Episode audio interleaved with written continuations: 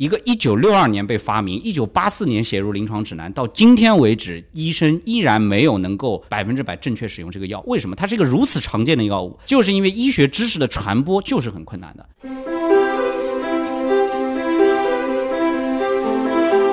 我老板管我管的比较松，那个时候，所以我就偷偷回国回了俩月，然后做了大量的 market research，采访了上百个医生和行业的从业者。当时的一个感觉印证了我当时的一个想法，就是中国的医院的整个信息化、数据化和智能化，相比老美至少要落后了十五到二十年。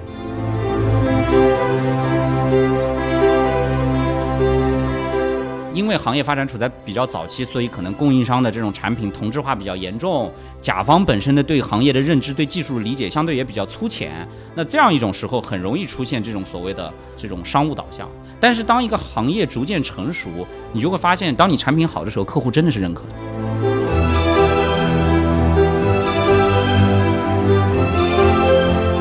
我们就是一个医疗行业，是一个很小的一个圈子，口碑营销是极端重要的。所以你会发现说，哪怕从销售的角度来说，你把一个好的客户服务好、交付好，让他对你的产品满意，他在销售上起到的作用，都是要远大于你在真正意义上市场端和销售端上的投入的。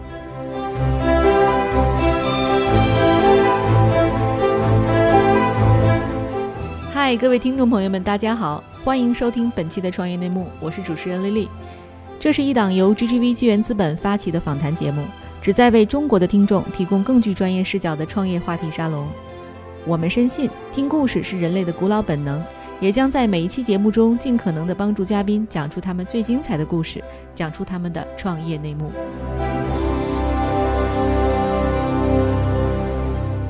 亲爱的听众朋友们，大家好，欢迎收听本期创业内幕，我是主持人丽丽。本期我们请到的嘉宾是中国领先的医疗人工智能公司森易智能的创始人张少典。大家好，以及 GGV 纪元资本的执行董事，大家非常熟悉的周爽、吴晨瑶。大家好，哎，对我们今天啊，这期节目特别有趣啊，会聊一聊跟医疗人工智能有关的事情啊。那么首先，请少典介绍一下自己和森易智能这家公司吧。嗯，好，那个谢谢丽丽姐。呃，我先介绍一下自己吧，就是我，因为我是其实是技术背景出身，其实是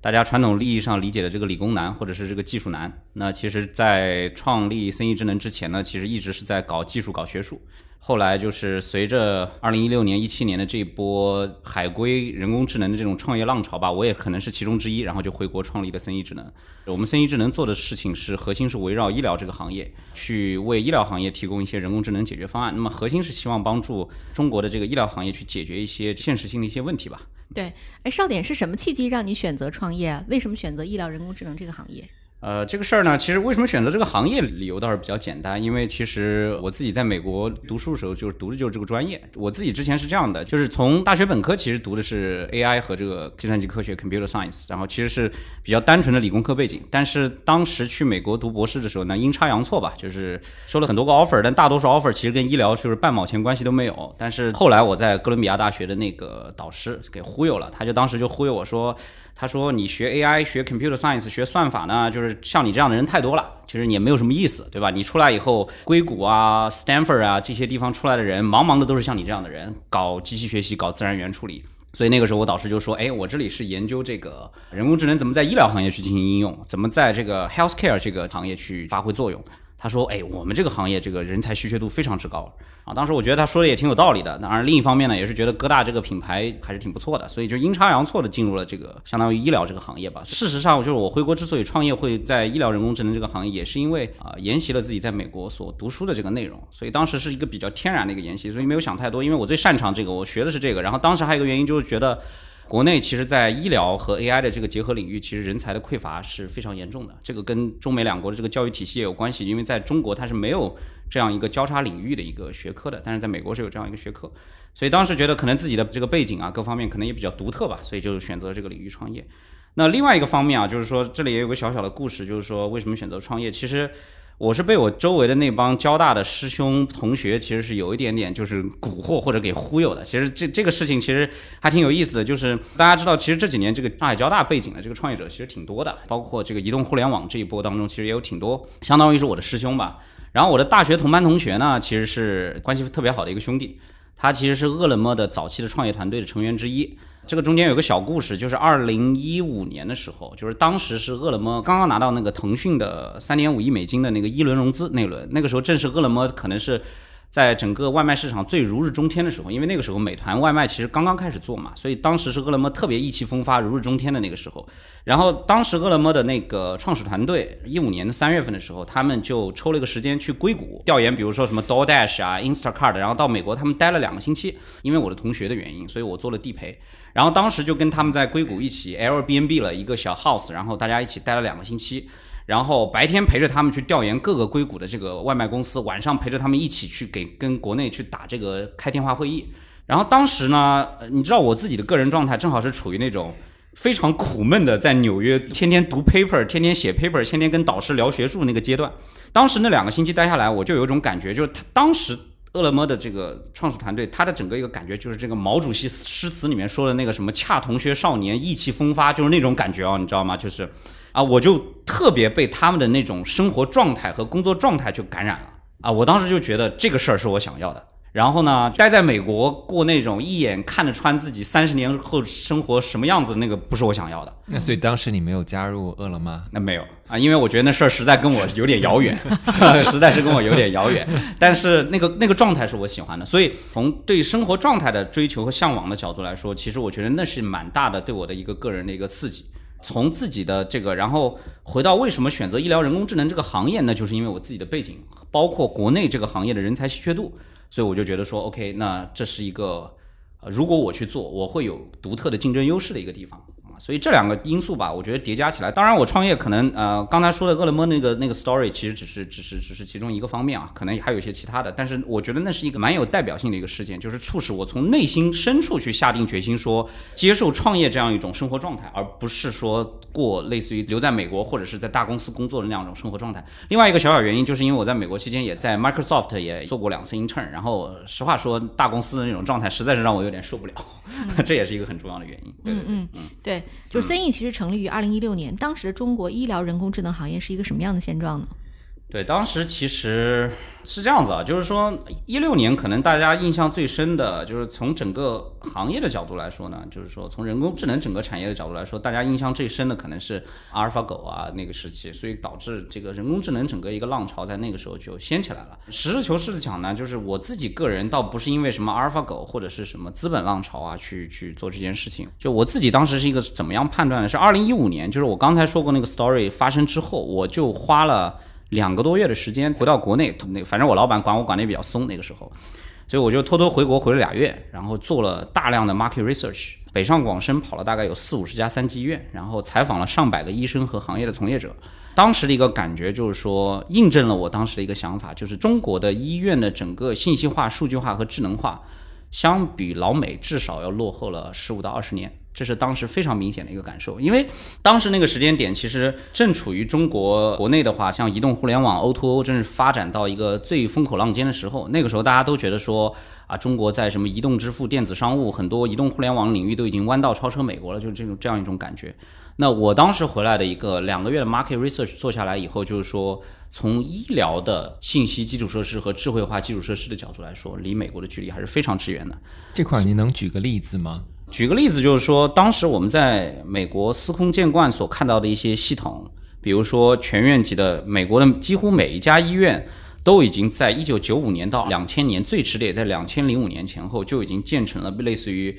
医院级的这种全院级的这种数据中心和数据仓库，相当于一些大数据上的一些基础设施。那当你回到国内的时候，你会发现国内还处在那种，比如说连医院的这些电子病历系统啊，最基础的一些信息化系统，都处在可能医生还在一片这种抱怨和吐槽当中，就更不要说后面的这些数据化和智慧化的建设。比如说我们在美国经常会看到的一些已经埋藏在润物细无声的，已经进入到临床各个环节的这样的一些人工智能的辅助诊疗，其实在中国基本上还看不到。比如说那个时候我们在美国看到，比如说对于一些血栓患者的这种抗凝药的使用啊，其实为什么？比如说，其实后面我们会谈到说，生意做的这个 VTE 生静脉血栓的这样一些产品，那其实这些产品这样的一些最初的理念，包括人工智能算法怎么去指导医生更合理的对患者使用一些抗凝药物这样的一些场景，可能在我二零一一年去美国的时候就已经发现，其实大量的医院里面都已经存在了。但是你会发现，回到中国以后，类似于像这样的一些很基本的用 AI、用算法、用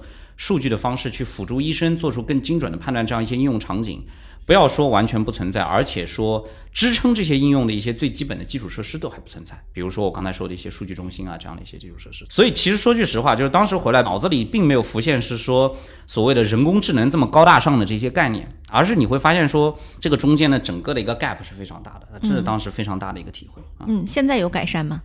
呃，我觉得这三年下来，其实，在很多公司，包括我们在内的公司的推动下，其实已经开始有所改善。比如说，我刚才谈到，举个例子，刚才说的这个数据中心的问题，那么可能在中国，可能现在从三级医院的角度来说，可能有百分之十到百分之二十的医院已经开始有这样的数据中心了，也是在过去的五年当中被逐步的推动出来的。所以这是见微知著其中一个例子吧。但总体而言，在我看来，可能还是有一个比较大的一个差距。对，上面你刚才举了一个关于抗凝药物治疗的那么一个辅助治疗的这个场景啊，对，那我想请你多举一些这样的例子，就是我们现在森意能帮助医院和医生解决具体哪些这个场景上的这种需求。对，我们就围绕诊诊疗场景来说，因为诊疗场景可能大家比较容易理解。那其实我们现在在不同的这种疾病的这种诊断、治疗，包括病情判断的各个环节，其实都会有一些工具去帮助医生去做出更准确的判断。比如说刚才谈到这个抗凝的这个问题，其实抗凝药的使用其实是在比如说这个血栓的防治当中，它是一个步骤。但是其实它不光是治疗，其实我们在诊断、包括预诊、分诊、病情判断很多环节都会有。比如说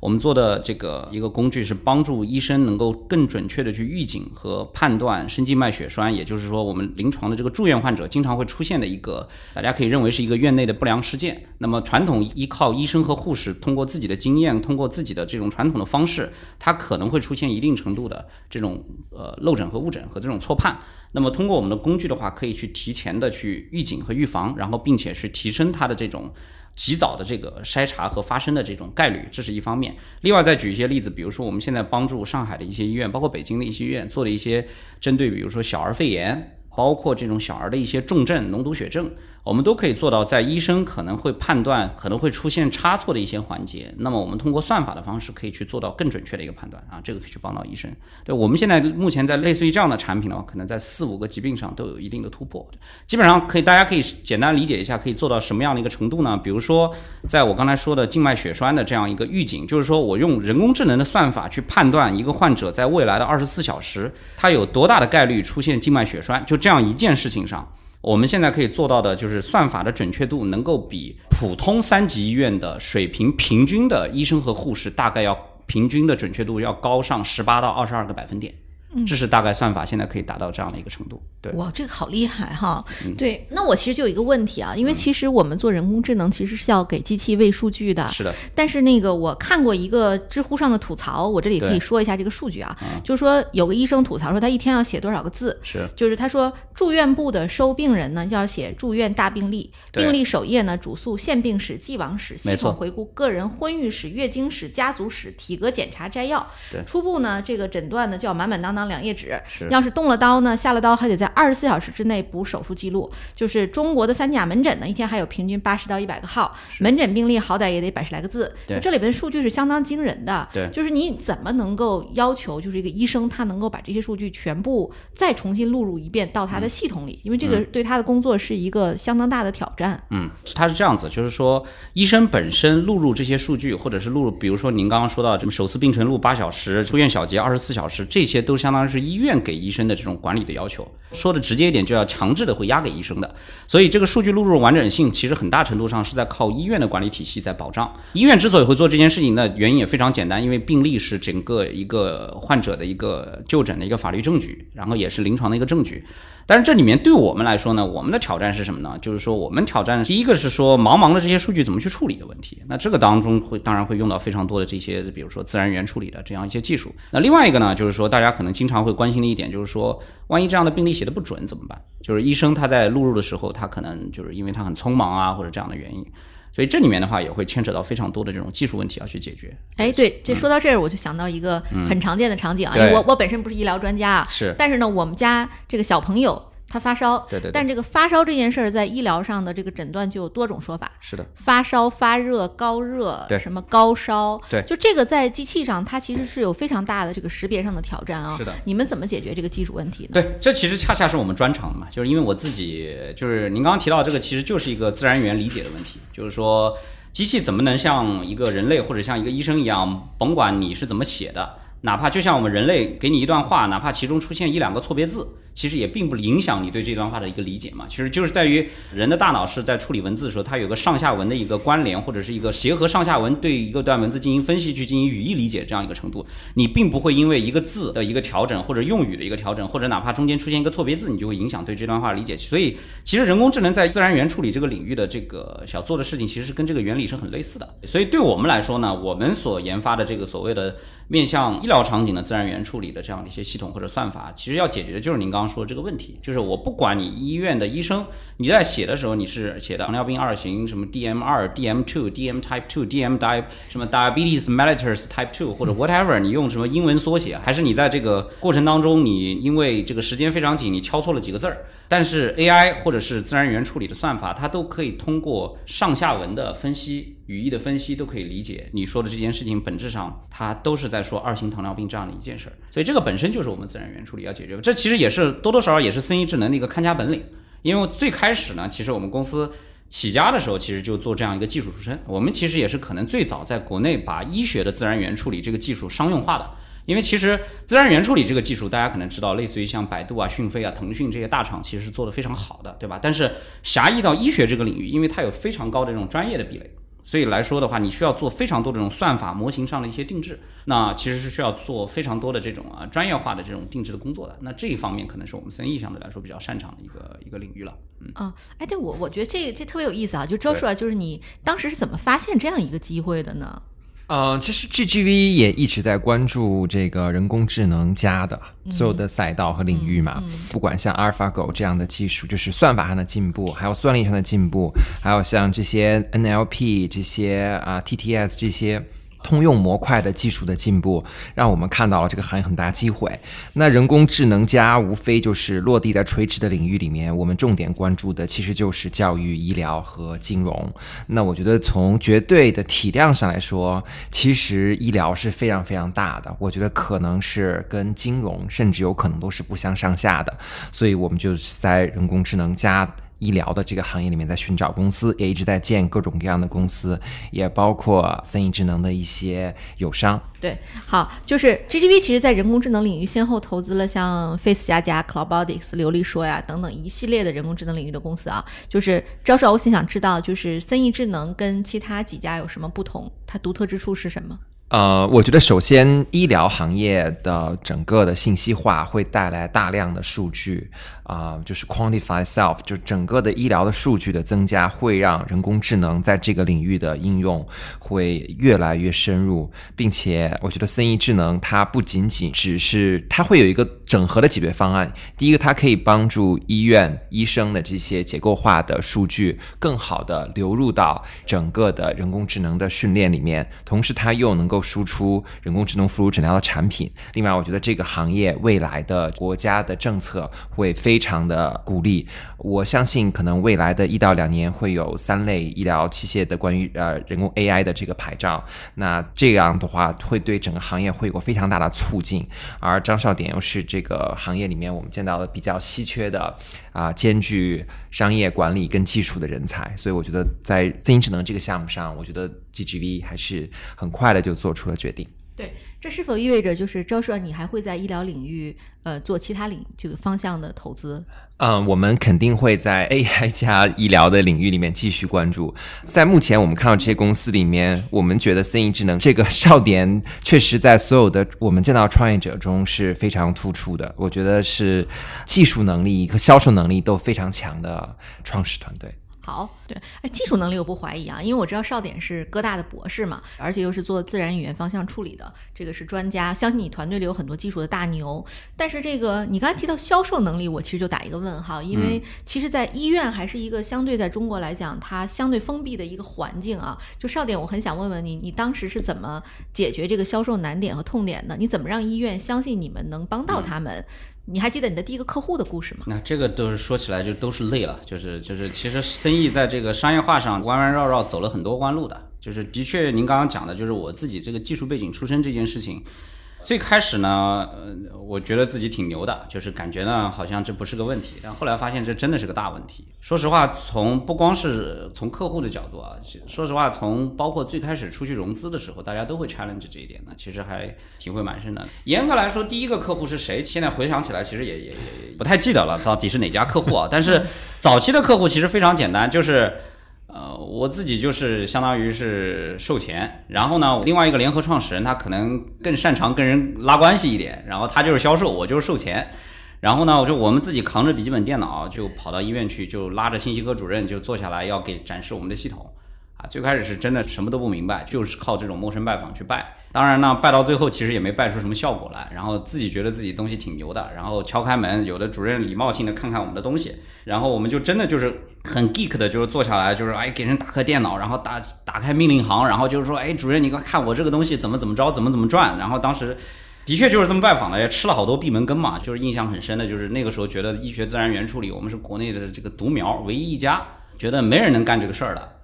然后结果跑到一家医院啊，就敲开主任门，然后露出一条缝，然后人家直接问你干什么、干嘛的。然后我说我我们是做这个病例文本分析和自然语言处理的。然后那主任说啊，这方面我们早就有很多供应商在跟我们合作了。然后咣当就把门关上了。就是这这种经历其实都还蛮多的。然后我就分享一个，另外就分享一个，就是去年我在公司年会上给大家分享的一个案例吧，就是也是我们在上海的一个大的三甲医院客户。那个客户也是最最最早期，我们公司可能还有只有四五个人的时候，就自己去扛着笔记本电脑去陌生拜访那个客户。然后这个客户真正意义上我们签下第一笔一百万以上的订单，其实也是跟这个客户签下的第一个订单。然后我在年会上分享了这个 case，就是我们从第一次 pitch 这家医院的客户开始，到最终签下这个订单，我们花了二十七个月的时间。二十七个月时间，这家医院都换了三任信息科主任，我们才把这家医院拿下来。因为这二十七个月当中，有二十五个月都是我们其中我们公司最老的一个销售去跟的，头两个月是我自己跟的，所以当时是想作为一个案例分享给大家所有的这个业务销售人员，让大家去感受说，其实跟医院去做业务，其实让医院接受一件新兴事物，的确是一件不容易的事情。所以从这个案例其实就可以感受到，就是从最开始我们想去真正意义上拿下一些这种头部的三甲医院，还是一个蛮艰难的一个过程的。后来怎么解决这个问题呢？就是后来就会发现说。自己肯定搞不定这个事儿嘛，那就是引进行业里的其他的人来，慢慢的去建立这样的销售体系。对，肯定还是要借助一些这种既有的一些力量和资源。对，您现在销售团队有多少人？五六十个吧。技术团队呢？呃，技术团队大概看怎么定义技术。那么研发团队的话，其实现在还有接近两百人。就是我们依然是一个研发上投入非常大的一个一个公司。当然，销售团队虽然听起来只有四五十个人，但其实我们在全国范围内可能接近二十个省份都已经有销售人员的布局了。之所以人数比较少，是因为我们做的本质上它是一种大客户销售。那大客户销售其实它不是那种地推性质的，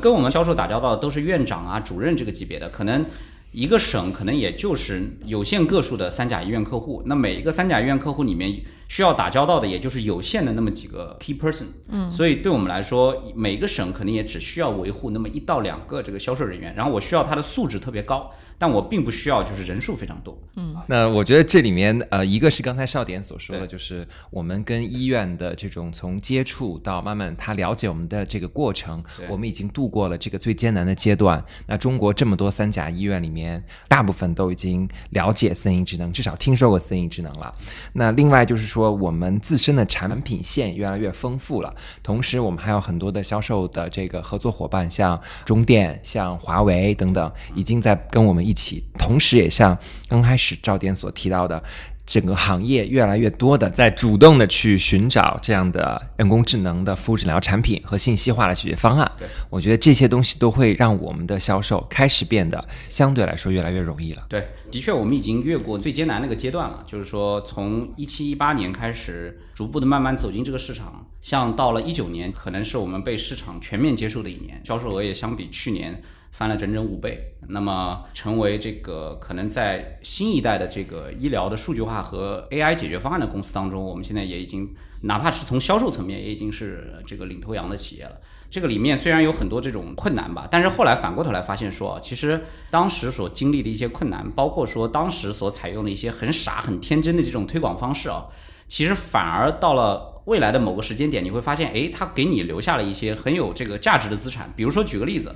当时呢，我们就是属于那种不明白嘛，因为不明白这个行业的道道，所以就自己背着笔记本电脑去 pitch 客户。当然，后来发现这不是一个很行之有效的方法，对吧？但回过头来，到走到今天这个时间点，当我们大规模的去推市场，我们到广泛的去接触我们的客户，我们到各个地方去开这种宣讲会的时候，我们会发现特别有意思的一点，就是我们最早期的那些推广行为和营销行为，给这个行业里面留下了对森一智能的一个，哎，这个公司是一个实干型的、理工型的这种工程师型的一个公司的一个形象，所以反而给我们留下了一个蛮好的一个正面口碑，因为大家知道，可能医疗行业里面的确是这种。商务型的呀，关系型的这种公司，的确是相对来说是比较多一点。哎，大家反而会发现，哎，这个公司蛮让人眼前一亮的。最早的时候，大家对这个公司留下的印象就是，哎，这个公司就是一群工程师跑来找我们，然后给我们很工程师范儿的展示一些东西。所以反而到了今天以后，转化成了一种蛮良好的一个口碑的，反而也助推了我们在二零一九年，包括可能面向未来的一个市场推广啊，所以还蛮有意思的。嗨，各位小伙伴，告诉你一件很重要的事情：创业内幕的听众群已经开通了。在这里，你可以和我们直接沟通，也可以第一时间了解到 GGV 纪元资本线下活动的动态，近距离聆听投资人的独特见解，并且结交其他互联网圈子的小伙伴呢。入群，你只需要添加微信公众号 CYNMXZS。我再重复一遍：CYNMXZS。也就是创业内幕小助手的拼音首字母，并在好友请求中标注“创业内幕”。接下来，小助手会帮助你完成入群操作。我们期待你的加入。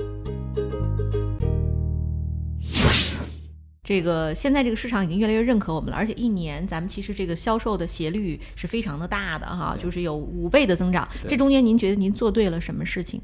我觉得我对 to B 的行业是这么看的，就是说 to B 的行业它跟 to C 的一个很大区别，就是可能我个人理解就是说 to C 可能是看公司看长板，但 to B 是主要是不要有短板，所以因为它的价值链非常之长，从营销到销售到你的研发，然后到最后的交付、运维、服务。其实出现任何一个短板，都可能会砸掉这个公司的口碑，然后可能会使得这个公司的增长，包括是销售出现很大的这种结构性问题。所以，我认为一个 to B 公司如果出现增长，或者是出现一个比较好的一个发展局面，一定是因为做对了很多事情，而不是因为做对一两件事情。那其实从我们的公司的角度来说，你会发现，我们从一八年到一九年，我们去补的这种短板其实是非常多的。销售人才的补充只是一方面。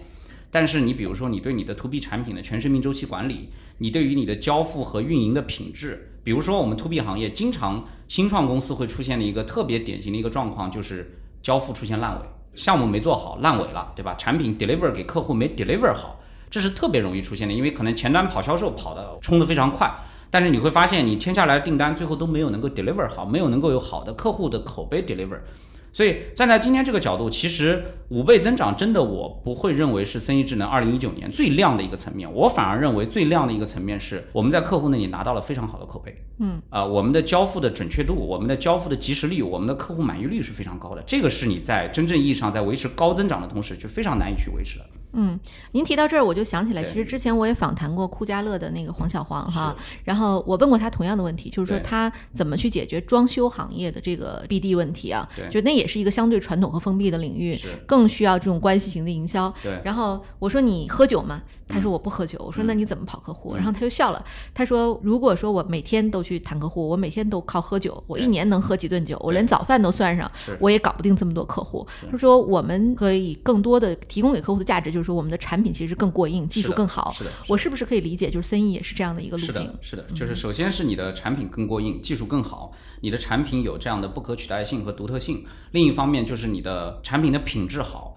品质好，你的交付好，你的服务好，所以你的口碑好。因为 to B 说句实话，销售人员跑的再多，大会开的再多，市场投入再多，都比不上客户的口碑好。口碑营销是 to B 最重要的营销方式，尤其是像我们这种就是领域非常单一，因为我不像很多 to B 公司，可能是同时在很多个领域，比如说金融、医疗啊，什么各种各样的行业去开火。我们就是一个医疗行业，是一个很小的一个圈子，口碑营销是极端重要的。所以你会发现说，哪怕从销售的角度来说，你把一个好的客户服务好、交付好，让他对你的产品满意，他在销售上起到的作用。都是要远大于你在真正意义上市场端和销售端上的投入的啊，所以这是我们非常坚持呃认定的一件。所以今年我们光光是客户主动给我们发的表扬信就有接近十封表扬信，就是大客户，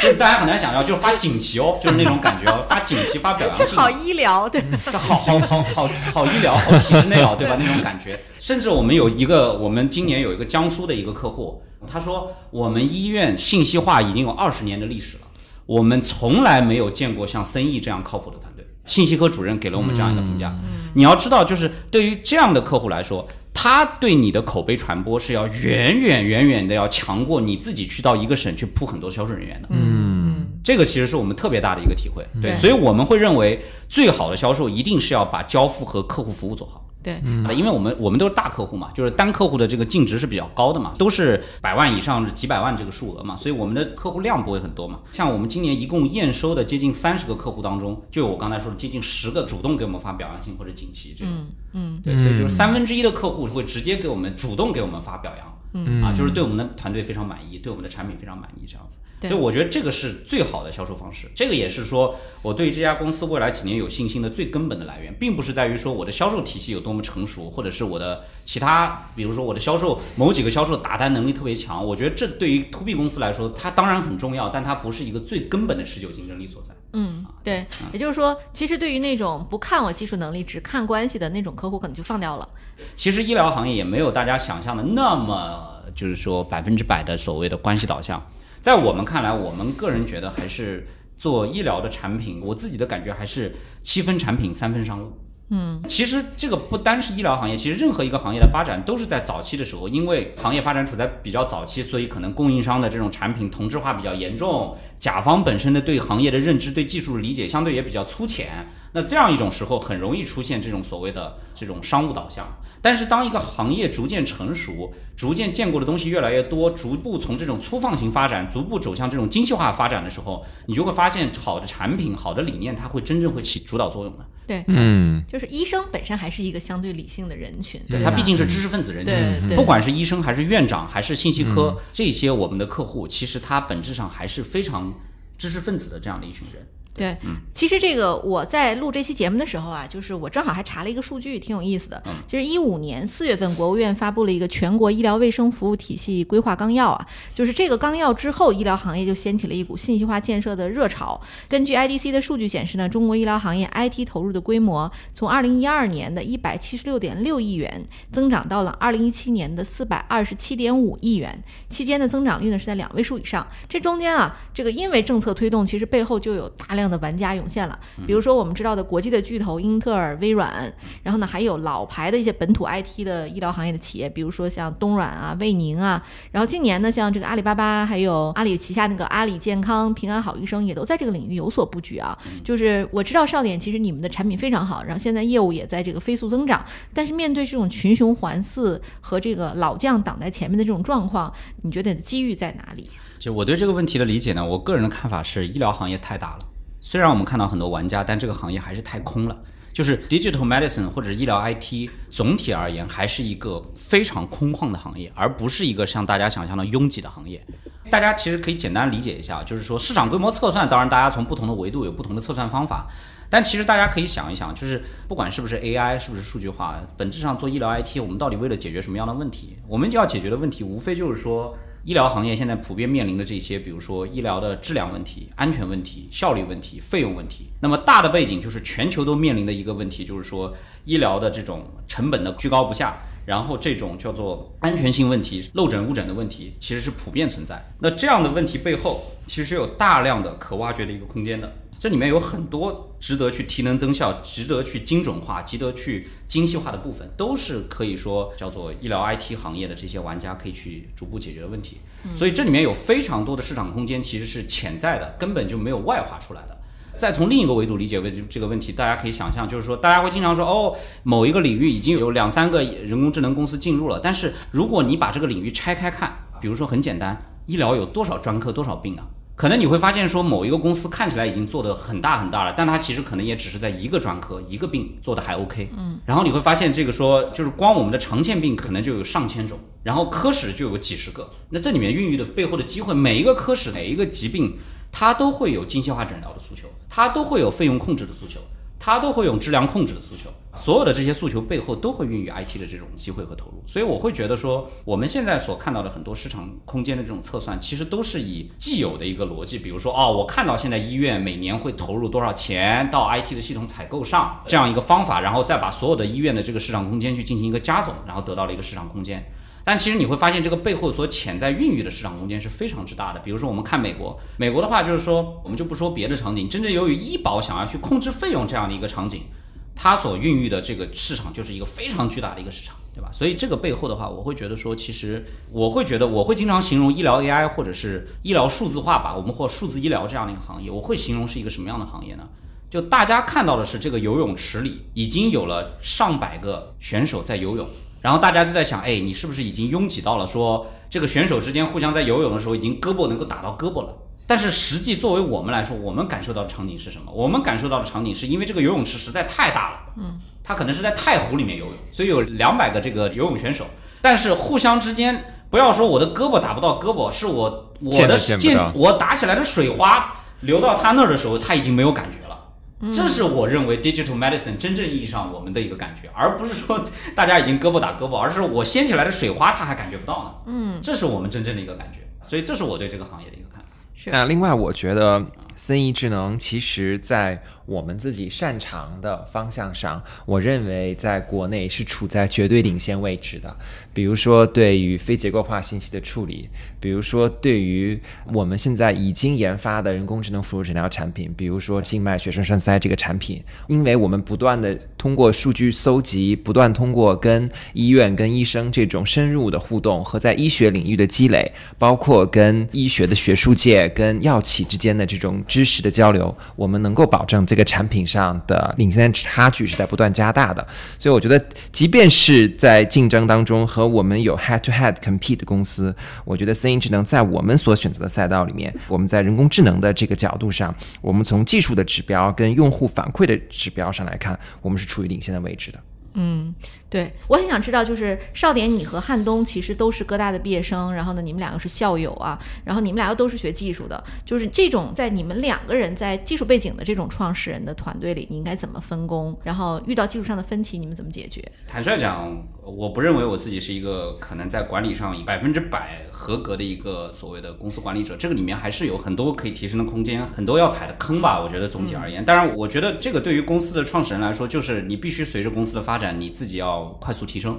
否则你自己的瓶颈就会成为公司的瓶颈，对吧？那回到您刚刚这个问题的话，就是说，呃，我跟汉东呢，首先我们的确都是技术背景出身，我们两个都不是那种特别典型的技术男，所以最开始的时候我就说嘛，我跟他就是一个是销售，一个是售前，嗯，呃，其实你会看到马汉东在我们公司里面，他现在他管的团队也都是全是商务性质的，他也不管技术团队的，反而是我们的 CTO 是后来引进的。啊，所以这是蛮有意思的一个一个现象吧。但实事求是讲，其实，在管理上来说，其实我们还是有蛮多东西要学的。其实后来也，我们逐步的也从外部引进了很多这种行业的资深的高管，其实也从他们身上。我现在可能最大的一个学习的方式，就是从我的下属身上学习。其实他们有很多好的管理方法论，其实真的是。还蛮值得去我自己去学习和借鉴的，所以我觉得在管理上，其实我还在成长吧。我并没有会觉得说，就是说，OK，我已经到一个怎么样的一个管理的高度啊？这个我觉得倒未必。哎，对，那我就多问一个，这个问题稍微有点难，就是说，其实你现在从零到管理一个四百人的公司，对，然后呢，又面临这样一个比较相对封闭的一个行业啊，你在管理上最大的挑战是什么？如果站在今天这个时间点的话，我会发现，就是可能也是最近半年的一个体会，就是说一个对人性的一个拿捏吧。就是我觉得，其实我归根结底还是有点理工直男的。我个人觉得啊，其实是不是那种就是特别近人情、对人性拿捏特别敏感的。我记得以前 Joshua 也吐槽过我，可能觉得我比较 对吧，比较直男，就是那种感觉。我这是什么吐槽？对对对对对对对。但反正 anyway，就是其实最近的一个感受就是说，其实管理的话。就是说，你需要对人性还是要有一个比较敏锐的一个把控，然后对人性要有个比较敏锐的一个拿捏，然后要学会一定程度上要能够把握氛围，要能够因势利导。所以这样的一些东西，其实可能在我看来，或者这么说吧，就是对我来说，这个东西我会发现是这个 learning curve 最长的。就是其他的一些所谓的方法论，其实反而是非常容易习得的。因为比如说一些人力资源管理啊，包括一些这种，比如说什么什么什么运营上的管理啊，包括销售营销上的一些管理啊，你会发现说，你沉浸到这个战场里面去打几场仗，然后回来再跟下属学习学习，然后再到外面去培训培训，然后自己再操练一把，其实很快可以习得。但是你会发现，对人性的拿捏这件事情，真的是需要日积月累以后才能够习得的。这是可能我个人觉得，可能自己最近在试图去进一步自我提升的一个方面吧，就是大概是这样子。嗯对，呃，三亿智能背后的这个股东团队不可谓不豪华啊，有红杉、GGV、真格、腾讯。少典，你还记得融资过程里投资人问过最多的问题是什么吗？好像也没有什么特别问的最多问题吧。其实包括您刚刚问的这些，比如说你这么年轻怎么管这个团队，这个其实经常被问到的，对吧？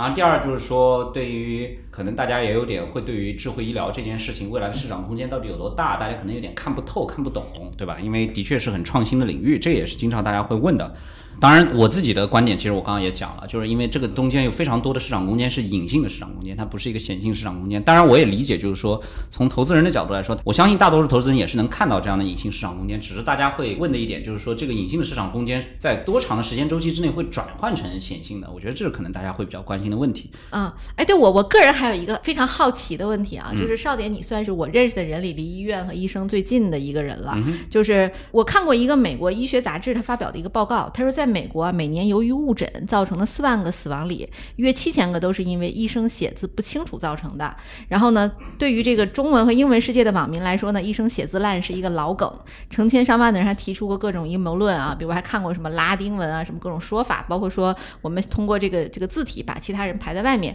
就是我很想知道，在信息化之前，医生的诊断和病例要如何彼此分享？你是不是知道这个这个内幕？其实的确是医生写拉丁文，这个是的确，这不是阴谋论，他有自己的一套记号体系的，所以的确，比如说处方，他们互相医生之间是看得懂的。也就是说，中国的那种天书，医生之间他们真的能看得懂吗？很多确实是能看得懂。那为什么普通人看不懂？因为人家接受了二，毕竟是十几年的医学教育嘛，对吧？就是就是专业教育好了，对吧？我觉得好比说，就是比如说把一个投行的人写的一个行业分析报告拉出来，老百姓估计也没几个能看得懂的。你哎，但他汉字我是看得懂的，汉字是看得懂。对他这个里边，我觉得医生的这个文字我们也读不懂。对，就是说这个情况是啊，它是确实有拉丁文的记号的，比如说不同的那个药品啊，比如说它是有拉丁文记号的，对，是这样子，对对对。然后它是为了方便它的那个叫做叫做书写，对。然后其实这个问题就是一个很经典的问题啊，就是医生的诊断和病例没法广泛分享，这就是医疗行业面临的很大问题。这个不是信息化之前，信息化之后也是这样的问题。之所以医生的水平会参差不齐，就是因为这个问题，就是因为医学知识的传播是非常非常困难的。比如说一个循证医学的一个新的发现，真正意义上，我经常会跟团队讲的一个举的一个例子啊，就是说我们生意本质上用信息化或者是用 AI 的手段，到底在解决什么问题？我大家跟大家举的一个例子，比如说那个叫做 beta blocker，对 beta blocker，就是那个心血管疾病经常会用的那个，就是抗那个心绞痛和抗那个心梗的那药嘛，非常非常经典。现在 beta blocker 这个药在实验室里被发现是一九六二年进入临床指南，说这个药可以被治疗心绞痛，一九八四年，嗯，一直到二零一八年，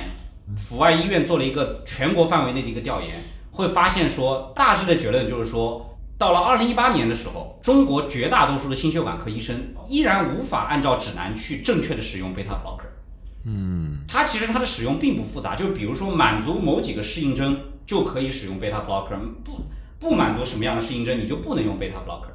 但即使是到了二零一八年、二零一一六年还是一八年，反正是有个时间点，就的确不是我说的，这是阜外医院发的研究说的，调研了全国以后，就是对于适应症，就是该用贝塔 blocker 和不该用贝塔 blocker 的这个患者，